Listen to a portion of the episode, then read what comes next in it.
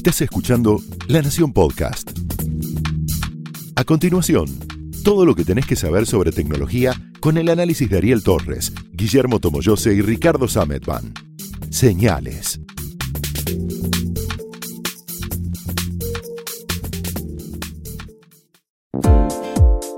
Bienvenidos a Señales, el podcast de tecnología de la Nación. Mi nombre es Guillermo Tomoyose. Yo soy Ricardo Sametban. Y yo soy Ariel Torres. Normalmente es así. Sí, sí, vamos siempre en el mismo orden. Sí. Bueno, No sé por qué. no, no importa. Tampoco. Teníamos un tema que surgió en una charla previa de algo que comentamos y alguien que se sorprendió por esto que está disponible hace unos meses, pero como dice la señora Mirta de Legrand, El público se renueva y la verdad que a, a nosotros nos, nos dio para una larga charla eh, por WhatsApp y me- nos pareció que estaba bueno comentarlo acá. Se trata de eh, una aplicación para una aplicación, o sea, un, shortcut para la aplicación Shortcuts de los iPhone que escribió un muchacho de Arizona que hace una serie de cosas con solamente decirle a Siri, me acaba de parar la policía. I'm pulled, I'm pulled over, me parece que es, ¿no? Eh, bueno, eh, la cuestión es que empieza a mm, grabar por la cámara frontal, eh, le envía un mensaje a tus eh, contactos, sube todo esto a, graba también el audio, sube todo esto a Dropbox, etcétera, etcétera, etcétera. Y lo que dice su creador es que ya que la policía en los Estados Unidos, también está ocurriendo acá, tengo entendido, en- no en todos los casos, por supuesto, pero eh, digo, en general tienen una cámara, dice que para él es, equitativo que también el civil tenga un registro de esta situación. Eh, por supuesto, nos dio a pensar que, qué mundo tenemos en el que todo tiene que estar filmado todo el tiempo, porque por ahí la policía se pasa la raya, o viceversa, quiero decir, también la policía filma, no solamente para, para dar cuenta de que ellos no están haciendo ninguna burrada, sino para dar cuenta de que por ahí el tipo que están deteniendo eh, se pasó y después lo niega, o sea, se, se pasó, quiere decir, sacó un arma, se trató de rajar, eh, puso primera y, y arrancó con el coche, etcétera, etcétera. de hecho así funcionan también las cámaras de los autos en Rusia, que son muy populares en general. Las por- dashcam. Dashcam, sí. Exactamente, por los videos que aparecen, tiene que ver con eso. Son, no es por eh, que a los rusos les interese particularmente registrar el tránsito, sino que lo que hay es una cuestión, un resguardo legal. Es decir, mira, yo muestro con mi cámara qué es lo que yo estoy haciendo con el auto. Entonces, ante un choque, ante un, intento de forzar una situación para hacerte eh, quedar a vos como el culpable de un accidente y obligarte a pagar el seguro y demás, vos tenés la cámara diciendo, mirá, esto es lo que pasó, estoy mostrando qué es lo que sucedió. Yo hice una, una columna con eso hace un año, una cosa así o más. Y la, ¿Por qué Rusia? Esta es la pregunta que yo me hice. ¿Por qué las cámaras, eh, los, las cuentas de Instagram, los perfiles de, de, de las redes sociales con filmaciones de cámaras de tablero, de dashcams, de autos, son casi siempre Rusia? Bueno, en Rusia hay un grado de, dicen, eh, los que, los que explican la presencia de tantos videos de esta clase, de mucha corrupción judicial, mucha corrupción policial, y además hay gente que se te tira encima. De hecho, hay montones de videos del tipo que viene el auto despacito, se tira Frena el semáforo, sí. y se, se- se tira él arriba de, tu coche, después se cae al piso, se da por lesionado y, te- saca eh, guita. Em, ese es el motivo por el cual hay tantas en, en el, en, en Rusia. Ahora, yo no quiero, por supuesto, obligar a nadie a poner una eh, dashcam en su coche, pero hace poco yo tuve un incidente que me dio a pensar, si no hubiera tenido mucha suerte, el señor del quien ahora voy a contar y quien les habla, por ello en un despelote bastante grande. Pasó lo siguiente, yo venía a una velocidad, yo manejo despacio en general, eh, venía a una velocidad por abajo de la permitida, por una avenida por donde yo eh, vivo, y había un señor que fue a parar su moto, una moto gigantesca, una moto tamaño moto grande. Se ve que no estaba muy habituado, ahora vas a ver lo que pasó después. Justo en el momento en que yo paso, se cae sobre mi coche. Obviamente se comió un golpazo, yo frené y fui a ver que estuviera bien. El señor era un señor grande, no parecía estar muy habituado a manejar motos por, por cómo frenó, o sea, algo que uno hace normalmente con una moto, que parar la moto, él se trastabilló, bueno, no sé, por ahí fue un accidente, por ahí se sentía mal, no importa. Le, pedí por favor que se sentara, si realmente estaba bien, estaba bien, seguro, porque el golpe que se dio mi coche, después me fui a fijar si mi auto estaba abollado o no. En el momento me preocupé por el tipo. Me dijo que estaba todo bien, qué sé yo, que estaba bien, digamos. Eh, la moto tampoco estaba rota. Yo ni me fijé, mira, al día de hoy no me he fijado si el auto está golpeado. Eh, La cuestión es cuando me subo al coche, digo, si este tipo agarra mi patente, Sí, me- te puede hacer un... ¿entendés? O sea, y yo si hubiera tenido cámara filmando, es, era evidente que yo no iba rápido, porque las cámaras además registran esto, y eh, que no fue de ninguna manera culpa mía, el tipo se cayó. Si está oyendo esto, le mando un saludo, yo fui el que paró y te, te- te asistió como corresponde además, digo, cuando- Es- aun es- cuando no seas culpable, porque si no es abandono de persona, aun cuando no, bueno, no conozco la ley por ahí, si no sos culpable, es lo mismo, de buena No persona importa, uno se claro, baja y mira. Pero después me di cuenta que una cámara hubiera sido medio como eh, fundamental en ese caso. Sí, de hecho, una de las funciones de los vehículos más conectados que hay en el mercado, que es eh, los vehículos de Tesla, ya vienen incorporados con una pequeña cámara, que justamente lo tienen para una cuestión de seguridad y también para eh, reportar este tipo de posibles o potenciales incidentes que puedes tener a la hora de, conducir por una carretera, por una autopista, una calle. eh, por ahora solamente es una cámara que como mucho de lo que tiene Tesla, le van sumando distintas funciones en, en las actualizaciones que suele ofrecer la compañía, como si fueran dispositivos electrónicos, como las computadoras, los teléfonos. Esa cámara le van a ir sumando distintas funciones para monitoreo, perímetro, seguridad, eh, registro de video y todo ese tipo de cosas. De hecho, estaba pensando en lo que comentábamos eh, la semana pasada, la otra, de los, este, los timbres de, de Amazon y cómo la cámara frontal de, de esta mirilla... Los Ring. Exactamente. Los video doorbell que acabo de, de probar en esta semana eh, son timbres que tienen una cámara y que funcionan como una cámara de seguridad, pero no es una cámara de seguridad eh, propiamente dicha. De hecho, Ring tiene eh, cámaras exclusivas para monitoreo de, segu- monitoreo de seguridad, pero el timbre actúa en función del movimiento, está ubicado estratégicamente en la puerta. lo que suelen decir es un toque en el timbre, es lo que dice la compañía, suele ser el comienzo de la verificación si hay alguien en casa o no, y eso puede derivar potencialmente en una situación de robo. Entonces, eh, eso es lo que explican desde la compañía, tratan de utilizar este complemento como accesorio a las cámaras de seguridad.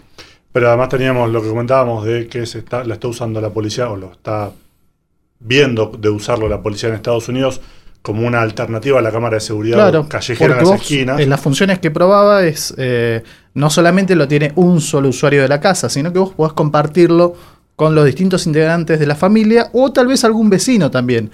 Dentro de esa función de compartir lo que se ve en la cámara está esta medida de, de la policía de Estados Unidos, de algunos eh, condados o estados de, eh, del país del norte, para bueno, ampliar como una red de monitoreo colaborativo comunitario.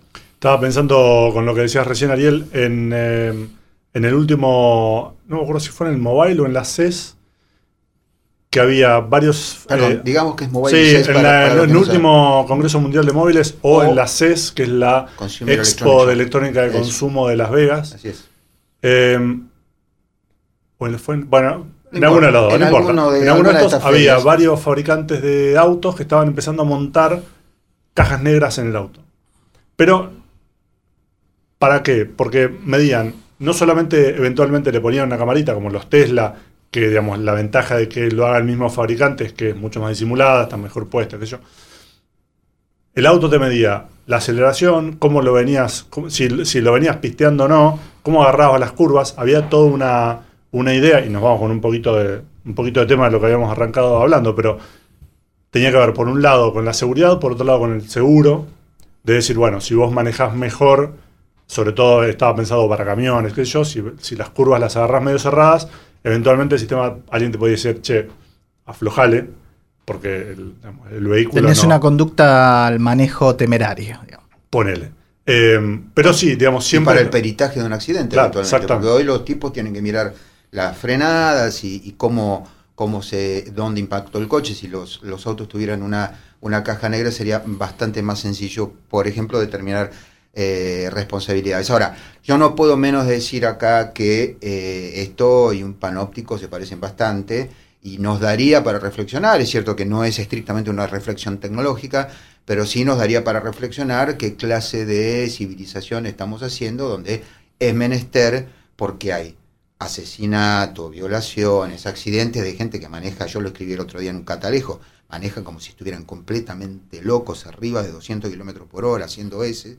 O sea, ¿qué, qué clase de conducta de, de, civilización tenemos? O sea, ¿cuán inmaduros somos como para que haga falta tener cámaras por todos lados para, para al final agarrar al, al, al responsable? Porque el, el, el, daño casi siempre termina siendo hecho. O sea, vos ves al tipo que fue y acuchilló al otro, que secuestró a una chica. Pero se, ya está, pero ya, ya lo está, hizo. está Sí, hecho. claro. O sea, eh, el- la pregunta que yo me haría es que, ¿qué estamos haciendo? Porque estamos haciendo algo muy mal, digamos. En todo caso, no crean que esta aplicación está solo en iPhone, es una, una fantasía que mucha gente eh, tiene, que hay cosas que están solamente en los iPhones. Eh, no es de ninguna manera así. Hay, eh, por lo menos yo tengo noticia, y lo probamos un rato, tu teléfono es un... Un, Un también Samsung, un si Galaxy tenés. también. Sí, te- lo podés en, en el. En los otros tenés botones de pánico. Pero en los, hasta donde yo sé, por ahí hay otros modelos, es imposible probarlos todos. En la serie Galaxy, desde hace mucho tiempo. Desde el cua- S6. Desde el S6, no, desde el S4 creo que lo tenía también. ¿eh? Yo no tuve un S6 y yo lo tenía en el S4. No importa, hace mucho que apretando, ponele tres veces el botón de eh, inicio, tres veces seguidas, se inicia eh, una grabación de la cámara, graba durante un- unos eh, minutos, no, saca una foto, graba audio Podés- y manda un mensaje a contactos que hayas predefinido. Claro, es el. Esto hay que configurarlo, ojo. Sí, lo tenés que, en las funciones avanzadas de la configuración, Exacto. tenés que activarlo y podés elegir si solamente manda un mensaje, si con tu ubicación, si manda un mensaje y graba el audio, si manda un mensaje y graba el audio y manda fotos de la cámara frontal y trasera o no. Después tenés, eh, Motorola tiene una herramienta que se llama Motorola Alerta, que es este, bastante similar. En general, y de, de hecho hay una, si, si quieren por ahí ir a, a una canónica y olvidarse de la marca, está, hay una que se llama Contactos de Confianza de Google, o sea que funciona en cualquier teléfono con, con Android, Mm. que básicamente lo que hace es compartir tu ubicación, podés hacer que podés permitirle a otra persona que pida saber tu ubicación sin que vos tengas que hacer nada. Típicamente para una familia, ¿dónde está? Lo llamo, no me contesta, le mando un mensaje, me clava el visto, bueno, quiero aunque sea saber dónde está, si instalaste la aplicación, obviamente, y le diste los permisos necesarios, vos podés decir, bueno, yo necesito saber dónde está ese teléfono o ese dispositivo sin que la otra persona tenga que hacer algo. Siempre y cuando la otra persona primero lo haya autorizado, obviamente, porque si no estás, bueno, puede ser estás también, espiando, obviamente. puede ser un, un- un hijo tuyo. No, bueno, por digamos, eso está bien, y- pero la idea, la idea es que el otro, cuando lo, cuando lo instala, haces la vinculación entre un dispositivo y el otro. Correcto. Y, y entonces lo que puedes hacer es eh, eso, ver la, ver la ubicación, eh, que los otros lo pidan o que vos lo, lo- lo compartas de manera proactiva. Puedes hacer una alarma, puedes definir zonas seguras y entonces decir, bueno, ok, yo quiero que cuando llega al colegio me mande un mensaje que diga, fulanito entró en el colegio. Nada más. Es de manera automática, no tiene, no tiene que hacer nada, no tiene que estar mandando un mensaje. Yo ya sé que cuando, o cuando se va, o cuando yo le digo, mira, eh, por ejemplo, hay una, hay una aplicación que hace algo similar, pueden usar esta u otra, que es para la plaza. Vos lo dejas en la plaza y decís, dentro de la plaza podés estar, no podés salirte de la plaza o de la zona X del barrio. sé yo. Si se sale fuera de esa zona, te mando un mensaje diciendo, mira, fíjate qué onda, este dispositivo está fuera del área que vos delimitaste originalmente. Y para dos, eso- perdón, dos aclaraciones. Una, eh, es el dispositivo, no la persona. Esto es muy importante. Sí, por supuesto. ¿Eh? No- obviamente no hay otro modo salvo que le pongamos un chip a las personas. Yo preferiría no imaginar un mundo así tampoco. Pero bueno, eso por un lado. Por otro, no, tienen, no tiene que ver estrictamente, porque arrancamos hablando de Pullover, que es eh, la aplicación está para el iPhone, para Sí, estamos- no no- tiene que nos- ver con solamente que te pare la policía, tiene que ver con que te secuestren, te asalten o incluso que te sientas mal. Sí, que estés incómodo en la situación en la que no... en la- Sí, o porque tengas un problema Ah, de salud. salud también, Y, claro, y tirás eso y ya sale una alerta y por lo menos queda dónde, estu- dónde estuvo ese teléfono con vos por última vez. Hay muchos casos que nosotros vemos en las noticias, en los policiales, que uno se pregunta, realmente si hubiera, hubiera estado esto activo, hubiera sido mucho más rápido y mucho más fácil encontrar a la persona y eventualmente quizás salvarle la vida. Eh, de nuevo, eh, es tremendo que esto sea así, pero digamos, eh, la cuestión de la, de la salud no es eh, menor, quiero decir, más allá de que hay dispositivos especiales para, para chicos chicos, para personas con problemas de salud, para personas eh, de, de- de edad avanzada, Sí, etcétera. de hecho, por ejemplo, el, el Apple Watch, en la última versión, si tiene un, un detector de caídas, si vos te Exacto, si sí. detecta que la persona que lo estaba usando se cayó, o estuvo mucho tiempo quieto. claro, le, man- le pone un cartel que le dice, yo detecté una caída, ¿estamos bien o llamo a la policía? O al 911, mejor dicho. Y si no contesta, ya Si no contesta después de un minuto, creo, llama automáticamente asumiendo que la otra persona no puede, no puede hacerlo. no puede hacer.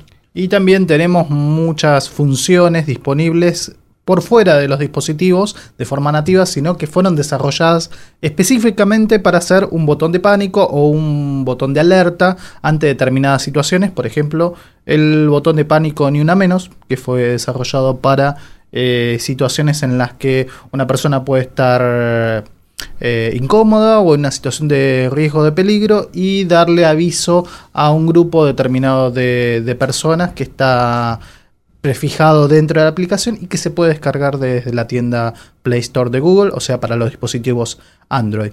Y también vale aclarar que muchas de las aplicaciones ahora están muy, en- muy extendido el uso de eh, servicios de viajes con choferes. Sí. Cabify, Uber y un montón de otras aplicaciones también disponibles en otros mercados, pero aquí en la Argentina es Uber y Cabify. Eh, existe también las funciones de poder, mientras uno está en un viaje, poder alertar o compartir incluso la ubicación y el viaje para saber y alertar a otra persona, decir, estoy en viaje, llegué a destino, sí, también sin tener la necesidad de tener que mandarlo proactivamente el mensaje. Una cosita respecto de estas y otras aplicaciones, apps en este caso, que tienen que ver con algo que te afecta mucho emocionalmente. Uno no instala un botón de pánico porque le encantaría usarlo, ¿ok? Es, es porque se imagina que en algún momento podría encontrarse en una situación eh, muy complicada. Hay que mirar bien la calificación, que esté eh, la descarga en el caso de- el- del Google Play, esté vigilada por Google, garantizada, no me acuerdo ahora cómo, cómo se dice. Play Protect. Eh, exactamente, la El- protección de Play. Eh, porque obviamente con cualquier cosa que te afecte emocionalmente, los chicos malos se encargan de poner ahí eh, algún botón de pánico que termina siendo cualquier cosa menos un botón de pánico. Yo vuelvo a eh, decir, son muy creativos, ya encontraron la manera de filtrarse en, los, en las tiendas.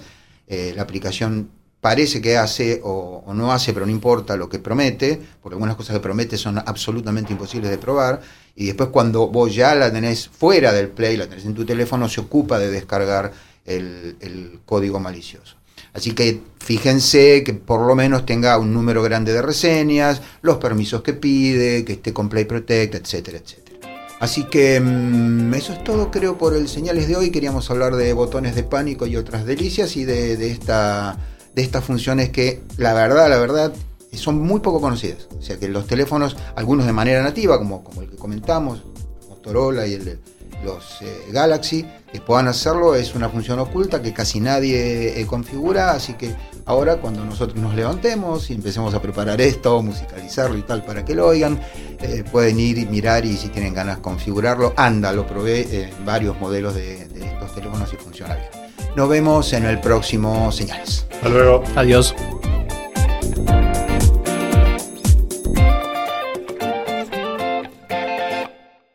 Esto fue Señales, un podcast exclusivo de La Nación. Escucha todos los programas de La Nación Podcast en www.lanacion.com.ar. Suscríbete para no perderte ningún episodio. Estamos en Spotify, Apple Podcast, Google Podcast y en tu reproductor de podcast favorito. Seguí escuchando La Nación Podcast.